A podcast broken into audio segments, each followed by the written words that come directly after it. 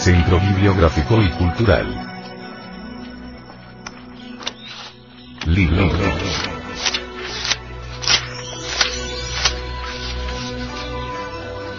La doctrina secreta de Anahuac. Autor. Samael Aumeor.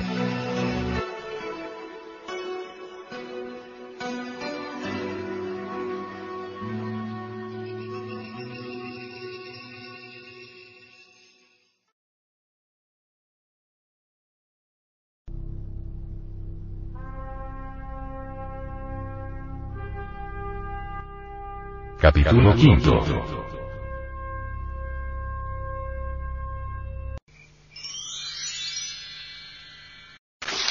Procedimientos finales.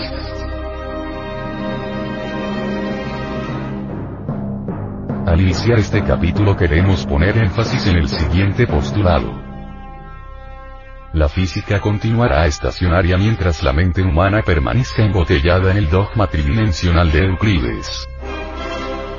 Incuestionablemente, la física contemporánea resulta ciertamente regresiva, retardataria, reaccionaria. Se necesita con urgencia máxima, impostergable, trazar la cuarta vertical. Empero esto no es posible en tanto exista el escepticismo materialista. Cualquier humanidad avanzada del remoto futuro podrá crear naves cósmicas capaces de atravesar instantáneamente la barrera de la velocidad de la luz.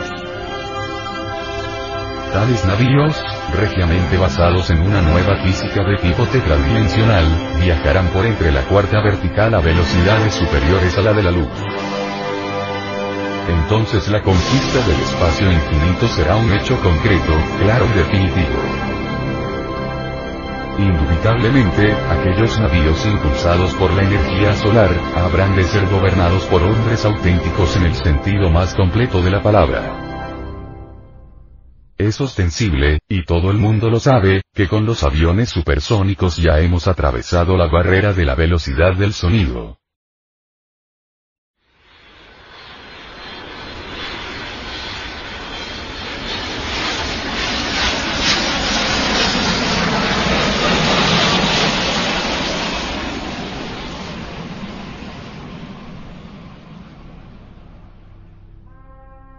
Sin embargo, el terrícola soberbio y orgulloso, continúa detenido ante la barrera de la velocidad de la luz.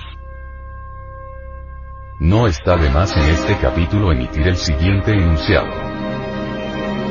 Tras la barrera de la velocidad de la luz 300.000 km por segundo se encuentra la cuarta dimensión. De tal enunciado podemos inferir el siguiente corolario. Cualquier mago que viaje con su cuerpo físico por entre la cuarta coordenada, incuestionablemente, sabe atravesar instantáneamente la barrera de la velocidad de la luz.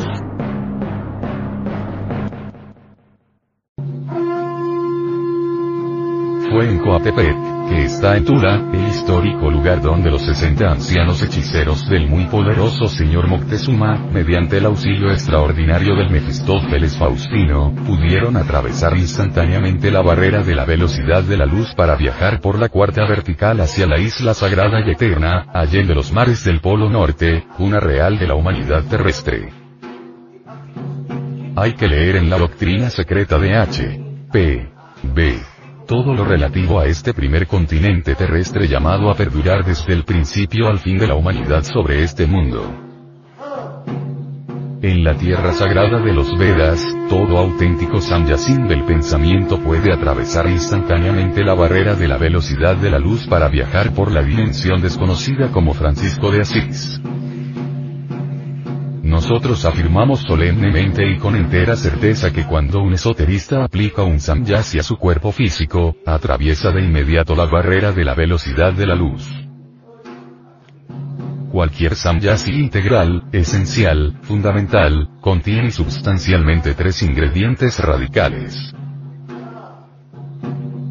A. Concentración absoluta de la voluntad consciente. B. Meditación profunda. etc.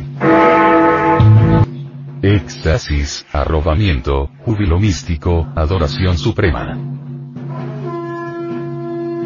No está de más recordar en este mensaje de Navidad 1974-1975 que la paciencia es la escala de los gnósticos y la humildad es la puerta de su jardín. Incuestionablemente, algunos ascetas gnósticos habrán de trabajar durante muchos años, hasta lograr el pleno desarrollo del cardias que los tornará idóneos en la ciencia ginas. La naturaleza radiante de la partícula íntima que permite este prodigio, está debidamente especificada por la forma de hacha, signo del rayo que el hombre tigre del México azteca usa frecuentemente. El tigre humanizado, Solot Lucifer, se convierte en una realidad concreta, no solo en el México precortesiano sino también en todo Mesoamérica. Es así, convertido en hombre, como lo encontramos en Teotihuacán. Levantando sus heroicos brazos en un gesto litúrgico o con esa marcha felina que le caracteriza. Incuestionablemente, los caballeros tigres del México azteca, además de guerreros acostumbrados a la dura brega, eran también atletas extraordinarios de las ciencias finas. Sin exageración alguna afirmamos en forma enfática que aquellos perínclitos varones de Anáhuac sabían mezclar inteligentemente los tres elementos del Samyasi con el temible poder felino de Lucifer Náhuac acostados sobre pieles de tigre, imitando la sagrada postura del jaguar cuando en reposo se encuentra, ligeramente adormecidos, aquellos ilustres varones sabían combinar conscientemente la voluntad y la imaginación en vibrante armonía. Integrando esfuerzos, en suprema concentración mental, con meditación de fondo, asumían deliberadamente y mediante la imaginación creadora la fe figura del jaguar Solot Mefistófeles marcharse, desenvolverse, funcionar con esa figura que espanta, en pleno éxtasis y gozo místico, en modo alguno resultaba imposible para estos perínclitos señores de la tierra sagrada de Anahuac. Cada vez que aquellos notables eremitas se desprendían del duro lecho para andar como tigres y desaparecer luego en la cuarta coordenada, proferían la siguiente frase ritual. Nosotros nos pertenecemos. La pólvora, cuando se inflama en el arcabuz, estalla con gran ruido. Así también el corazón, abrazado por el divino amor. Escudriñando viejos cronicones con el tesón de clérigo en su celda, hube de corroborar muchos de estos detalles de la antigua ciencia. Dice la leyenda de los siglos, y esto lo saben los divinos y los humanos, que aquellos tigres legendarios, exóticos y extraños, ante el umbral del templo de Chapultepec ahora en estado de giras tornaban nuevamente a su gentil y muy humana figura.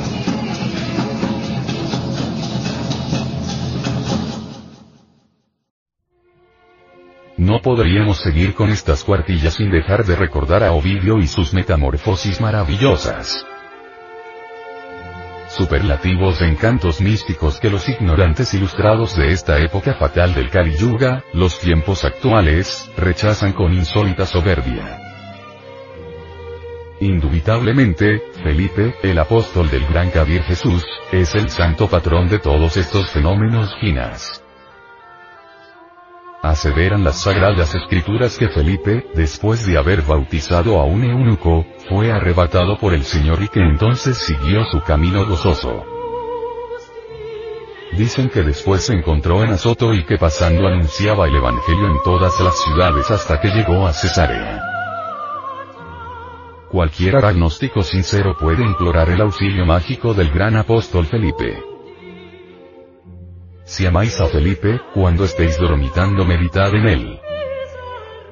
Excluid de vuestra mente cualquier otro pensamiento, y al sentir en vuestra alma el gozo de su presencia, proferid la siguiente frase ritual.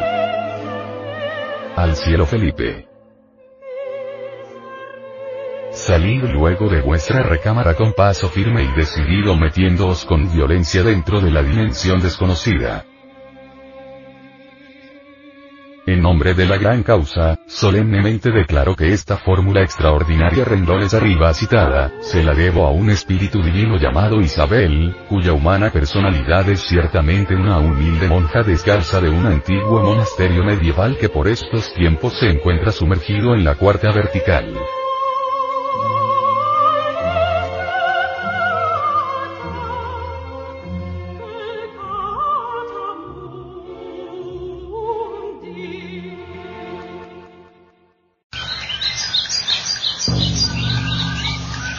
Que soles de entusiasmo os alumbren el camino.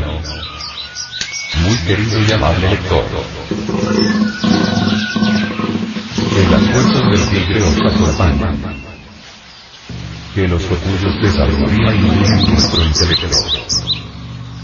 Que el pit rumoroso dé sombra a vuestro descanso. Que las ranas de esmeralda señalen los senderos que sin descanso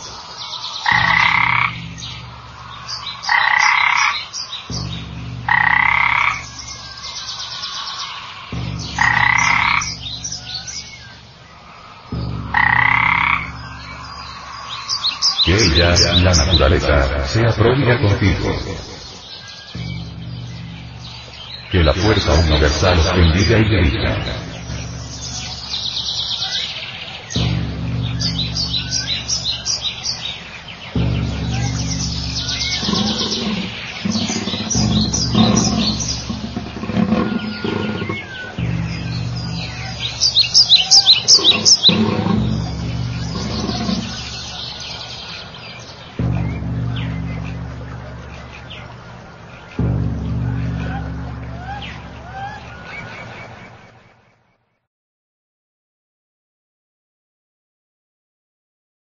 La gurú Litelantes le enseñó al venerable maestro Samael Aumeor a manejar las fuerzas arpofratianas.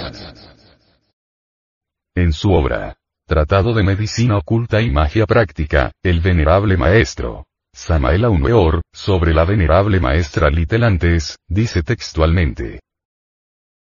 La gurú Litelantes, conocida en la tierra con el nombre profano de Arnolda de Gómez, me enseñó los estados de Ginas.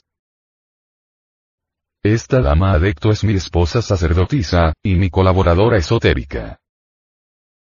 Yo había leído mucha literatura ocultista, pero jamás había encontrado datos concretos sobre el modus operandi de los estados de Ginas. El venerable maestro Viracocha en su novela iniciática, Rosa Cruz, nos cuenta el interesante caso del comandante montenero que con su cuerpo físico en estado de ginas entró al templo de Chapultepec, en México, para recibir iniciación cósmica.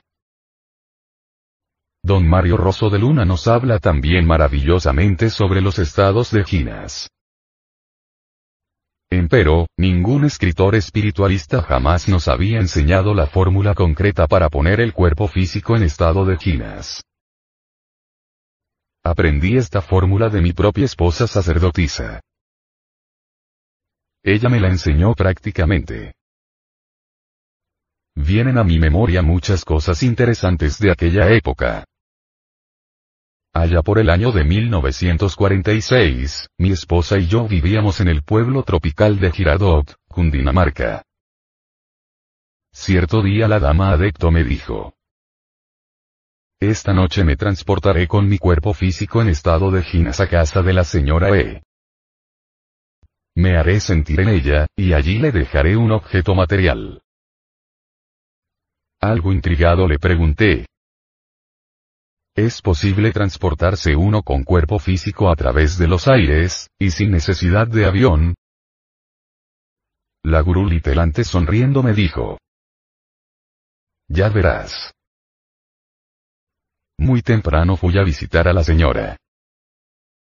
Y entonces esa señora algo impresionada, me dijo que durante toda la noche había sentido ruidos en su casa, y pasos de una persona extraña.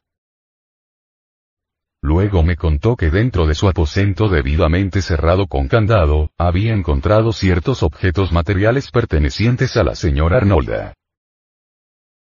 Asombrado yo de la cuestión, fui a contarle el caso a la dama adepto, y entonces esta sonriendo me dijo. Ya ves que sí se puede viajar con cuerpo físico en estado de ginas. Más tarde me invitó a hacer una excursión con el cuerpo físico por los dominios de esas maravillosas tierras de Ginas, de las cuales habla don Mario Rosso de Luna. Una noche, la más quieta, la más callada. Estaba acostado en mi lecho, en perfecto estado de vigilia. De pronto la dama adecto me dijo. Levántate del lecho, y vamos. La dama adecto había puesto su cuerpo físico en estado de ginas, y estaba rodeada de las terribles fuerzas cósmicas del dios Arpócrates. Me levanté de mi lecho, y lleno de fe, la seguí, caminando con paso firme y decidido. Una voluptuosidad espiritual me embriagaba, y entonces resolví flotar en los aires. Comprendí que me había sumergido dentro del plano astral, pero con el cuerpo físico. Entendí, que cuando el cuerpo físico se sumerge dentro del plano astral, puede levitar y queda sujeto a las leyes del plano astral, pero sin perder sus características fisiológicas. La dama adecto me hizo volar por encima de grandes precipicios y montañas, para probar mi valor. Después de una excursión muy interesante realizada por remotas tierras de Ginas, la dama adecto y yo regresamos a nuestra casa de habitación. Seguí experimentando por mi cuenta, y descubrí que para transportarse uno con cuerpo físico en estado de ginas, solo se necesita una mínima cantidad de sueño y mucha fe. Más tarde la dama adecto me explicó algo sobre el huevo órfico y los estados de ginas. El huevo órfico figuraba en los misterios dionisíacos. En Grecia y en la India, el primer ser masculino visible, que reunía en sí mismo los dos sexos, era representado saliendo de un huevo. El huevo simboliza al mundo. Así pues, la lógica nos invita a pensar que en el huevo existen grandes poderes ocultos. La gurú Litelantes me explicó la fórmula mágica del huevo. Me dijo la Litelantes, que con el huevo podía uno poner el cuerpo físico en estado de ginas. Hay que hacer un pequeño agujero al huevo en el extremo puntiagudo, y por entre ese agujero sacar su yema y su clara. El huevo hay que tibiarlo en agua ligeramente, antes de hacerle el agujero. El discípulo deberá pintar ese huevo de color azul. Se coloca esa corteza cerca nuestro lecho, y el discípulo se adormecerá imaginándose metido entre el huevo. La gurú Litelantes me demostró prácticamente cómo un cuerpo físico en estado de ginas puede asumir distintas formas, y agrandarse y empequeñecerse a voluntad. Realmente la medicina oficial no conoce el cuerpo físico sino en sus aspectos puramente primarios o elementales. Empero, los científicos ignoran totalmente que el cuerpo físico es plástico y elástico. La anatomía y fisiología oficiales se encuentran en estado embrionario todavía. Las fuerzas que la gurú Litelantes me enseñó a manejar, son las fuerzas arpocratianas, que bullen y palpitan en todo el universo. Esta ciencia maravillosa la aprendí de la gurú Litelantes, mi esposa sacerdotisa, que trabaja en los mundos superiores como uno de los 42 jueces del karma.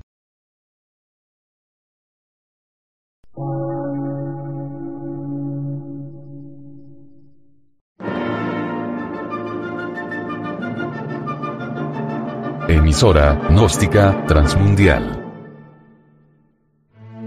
por una nueva civilización y una nueva cultura, sobre la faz de la Tierra.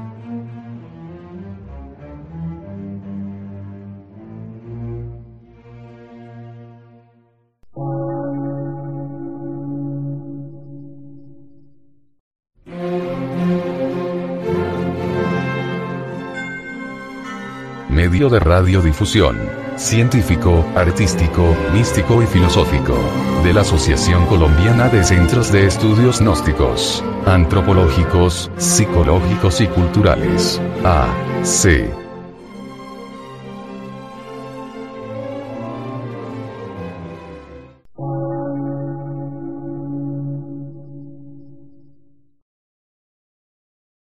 Lectura en movimiento. Difusión sin fronteras.